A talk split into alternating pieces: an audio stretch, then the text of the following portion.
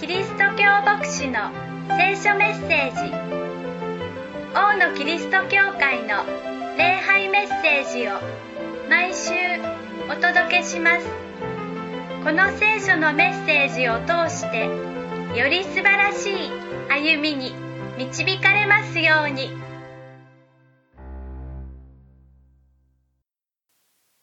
皆さんとご一緒に礼拝できることを本当に感謝しています。えホセア書を読み進めています。ホセア書というのはとてもインパクトのある書物ではないかと思うんです。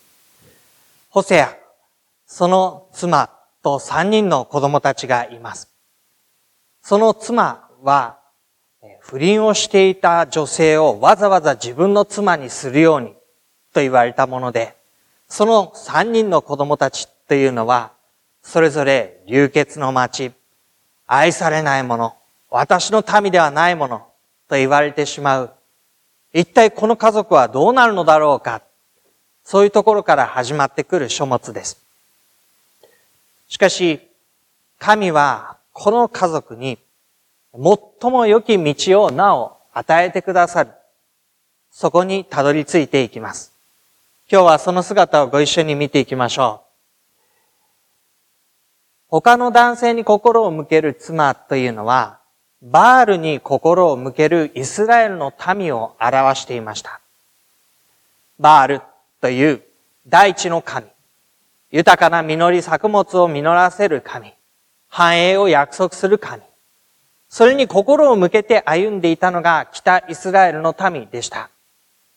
ヤロブアム2世のもとに王国は繁栄を誇っていきます。しかし、それはつかの間のこと。その栄えたこと、約束されたこと、良いこと、それらは皆取り去られていくことになります。すると、一体この神に心を向けることに何の意味があるだろうか。なんと虚しいものに私の歩みを委ねてしまっているのだろう。そんな風に民は感じるようになっていきます。その中で、今日読んでいただいたところの話が進んでいくことになります。2章の14節です。見よ、私は彼女を口説いて荒野に連れて行き、優しく彼女に語ろうと、こう出てくるわけです。バールに心を向けるのはもう、虚しいことだ、やめようと思う彼女に、口説いて荒野に連れて行って優しく語りかける。ここに出てくるのは厳しい叱責ではありませんでした。何をしているんだ？あなたはどういうことをしたのか？私への裏切りではないか？そんなことをしてただで済むと思うか？そんな風に語りかけ、厳しく責め、戒め、懲らしめを与える。ではありませんでした。その歩みは厳しい叱責ではなく、彼女をもう一度年頃に語りかけ、口説いて、優しく荒野へ行こう。荒野はどのようになっていったか。荒野を彼女のためにブドウの畑にする。アコルの谷を望みの門としよう。様々な辛いこと、良くないこと、災いが起こったアコルの谷です。しかしそれも望みの門としよう。乾いた水のない作物の実らないそのところをブドウ畑にし、希望のない血の流れた凄惨な現場を希望の入り口にしよう。そのようにしてこのところを変える。語りかけて彼女を導く。その中で彼女は若かった日のように彼女がエジプトの国から登ってきた時のようにそのところで彼女は答えることになるだろう。若かった日というのは、イスラエルの歴史の中でかつて、エジプトから救い出されてきた、あの時のことを意味しています。モーセを先頭にして、エジプトの囚われの力、彼らは救い出されていった。導き出されていった。荒野に行った。荒野から約束の地に導かれた。その荒野で、彼らは神に誓ったわけです。あなたこそ私たちの神主である。私たちはあなたの民として従います。あなたの言われたことは皆その通りに行います。そのようにもう一度、あの荒野で、彼女は私に答えようと。そういうふうに言っているわけなんですね。その日ということで16節から、また18節から、21節から3つのことが出てきます。それをご一緒に見ていきましょう。神が回復を与える。この民をもう一度とご自分のもとに導き直したところから、その日、三つのことが出てきます。一つ目は、この16節から17節のところに出てくる、もうバールの名が口に上ることはないということです。私のバール、私の神と彼らは言っていました。このバールに繁栄を求め、良い歩みを期待し、生贄を捧げ、礼拝を捧げてきました。でももはやそのバールと呼ぶ名前は口に上ることはないのだ。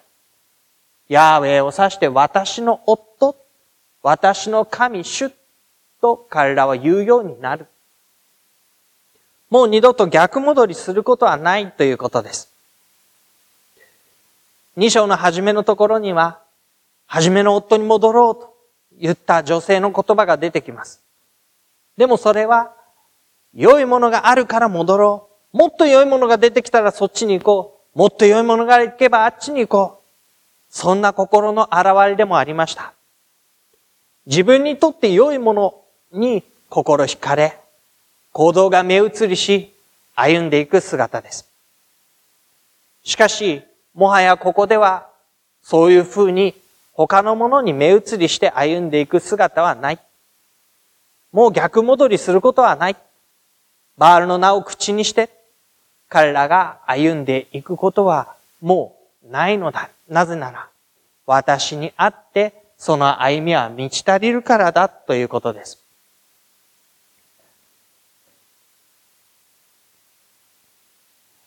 18節には、その日ということで、二つ目のことが出てきます。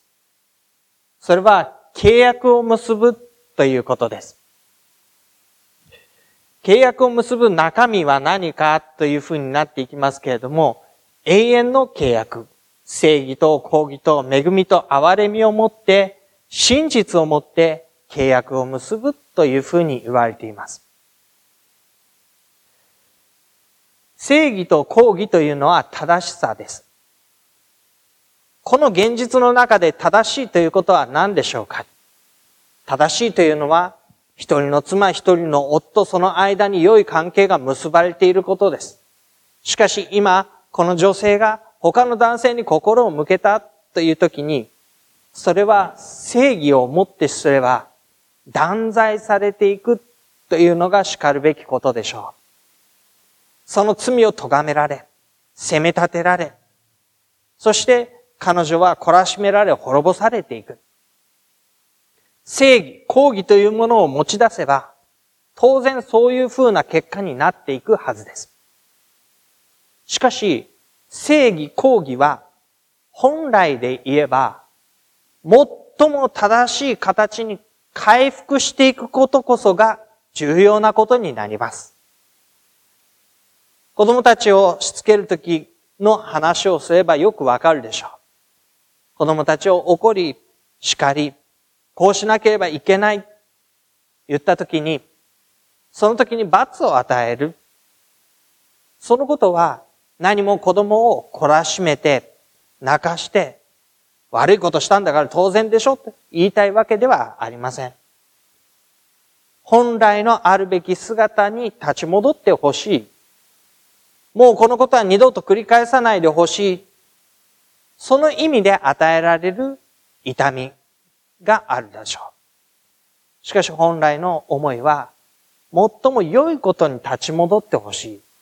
最も良い形を実現してほしい。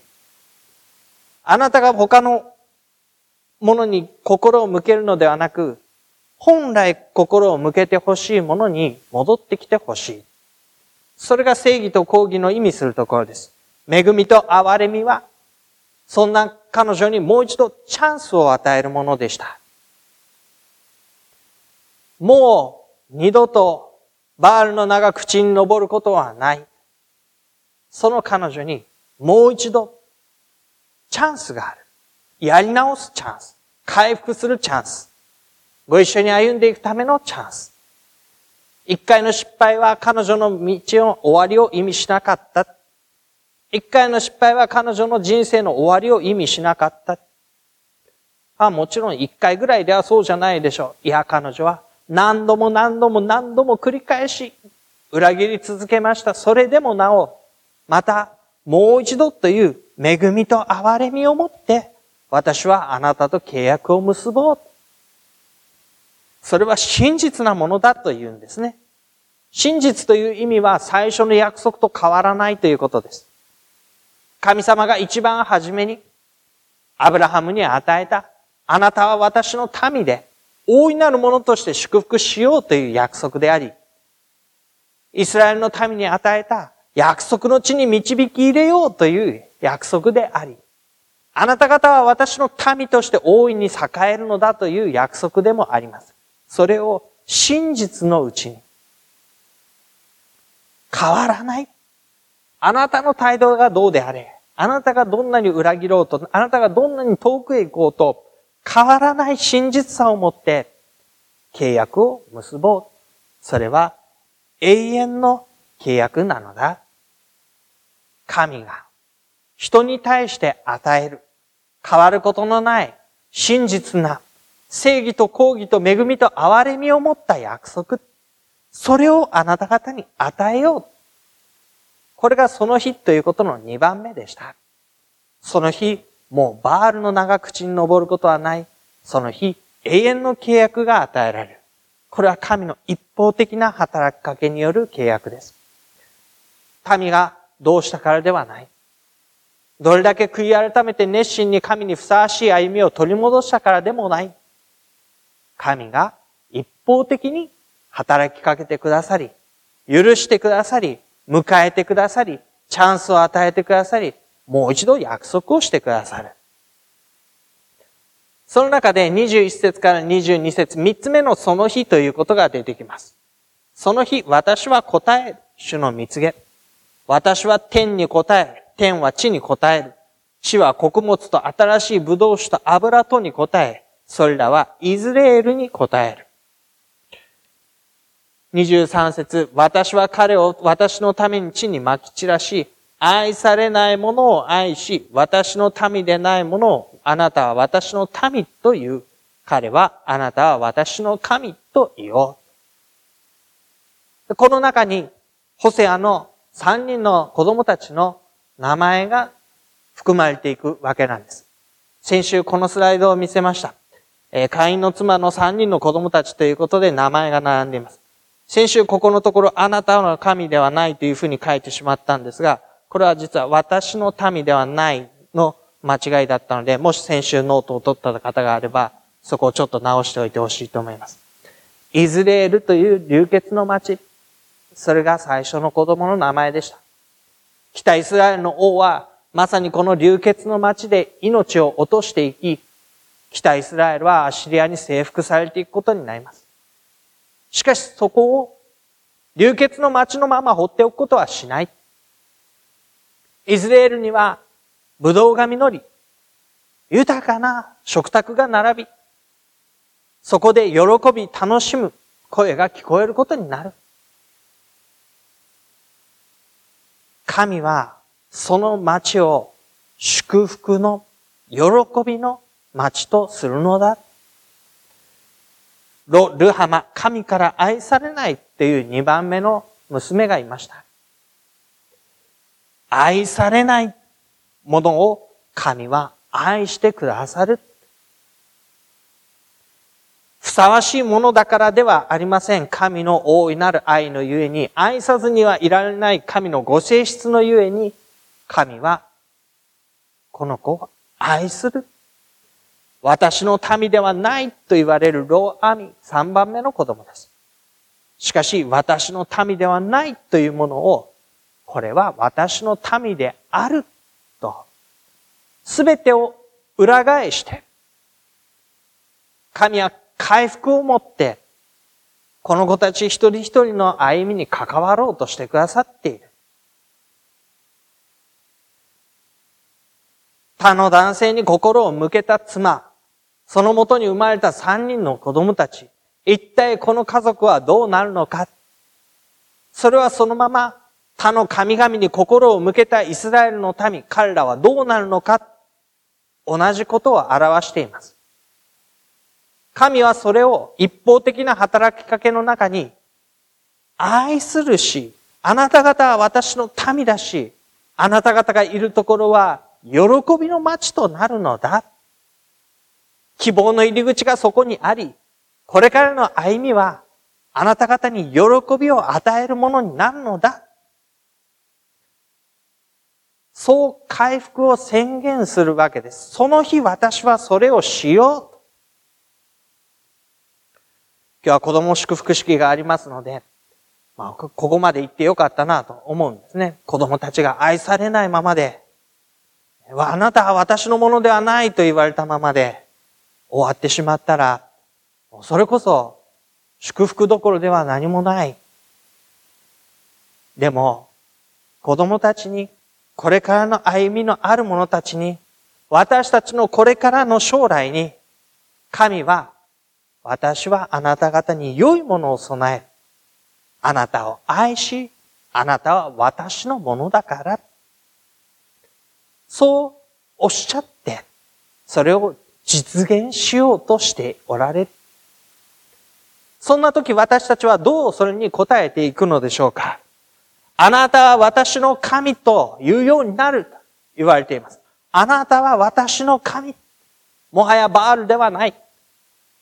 イスラエルを導き、エジプトから連れ出し、絶えず私たちの先頭に立って、また私たちの背中を押して、良いものを満たし続けてくださったあなたこそが、私の神である。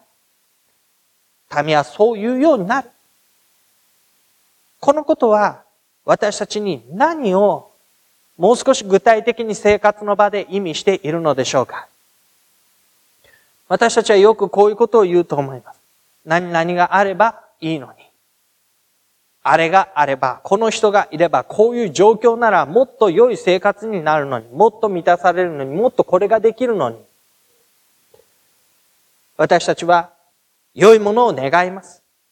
良いものを願い、それが実現するために何が必要か。もっとこういうものが欲しい。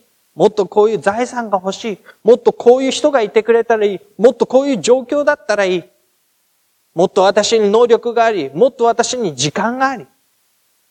私たちはそういう、ないけれどもあったらいいものを通して良いものが実現することを夢見て、願って、そして少しでもそこに近づこうと歩んでいきます。しかし、それらの何ともなしいことというのが、あのバールの心神に心を向けた民が行き着いた結論でした。何があれば、それを追い求めることが本当にそこに近づけるかというと、実はそうではない。むしろ、神様がいるからという歩みをすることが、私たちに与えられていることなのだ。ないものを一つ一つ数え上げ、それを求めて揃えようとするよりも、すでに与えられている神様との歩みを基盤にして、そこに導かれる歩みに立っていく歩みです。神様がいるからといったとき、そこにはどんな歩みが続いていくでしょうか神様がいるから、私の歩みには喜びがある。神様がいるから、このような辛い場面の中でも私はそれを忍耐することができる。神様がいるから、これからの歩みに希望がある。神様がいるから、私は他の人に惜しみなく施すことができる。神様がいるから、言われない誤解の中で傷つけられても、その人に仕返しをしなくて私は済む。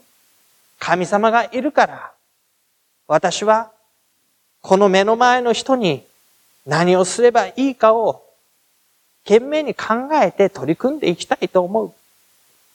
神様がいるから。何があれば何がないからという歩みではなく、神様がいるからという枕言葉のもとに私たちの歩みが毎日毎日築き上げられていく歩み。それこそが神が私たちに与えてくださっている特権の歩みです。神、このお方こそ私の神。このお方がいるからこそ、私はこう歩むことができる。ぜひ、そういう歩みを、この一週間もご一緒して参りましょう。これがないから、こうだったらよかったのに、そう心の中に思い上が、思い浮かんでくるその時に、それに気づき、でも私は神と共に歩んでいるから、そう置き換えてそこにある歩みを自分のものとしていきたいと思うのです。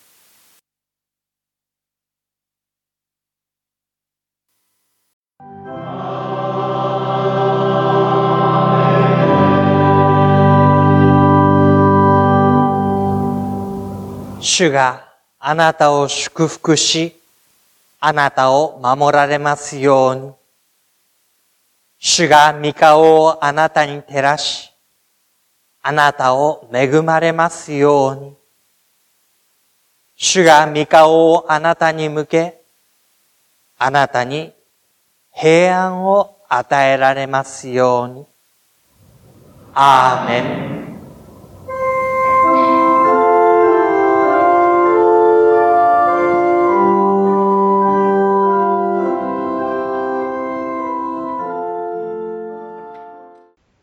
キリスト教会の礼拝メッセージをお届けしました。お聞きになってのご意見やご感想をお寄せください。メールアドレスはのぶアットマーク牧師 .jp nobu アットマーク bokushi ドット JP までお待ちしています。